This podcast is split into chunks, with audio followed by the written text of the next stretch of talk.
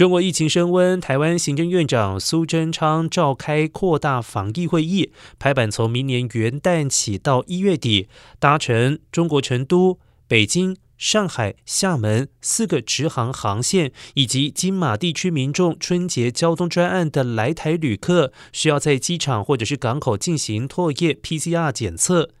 筛检呈现阳性者，依照规定进行五加 N 的居家照护，所有筛阳检体都必须进行病毒定序，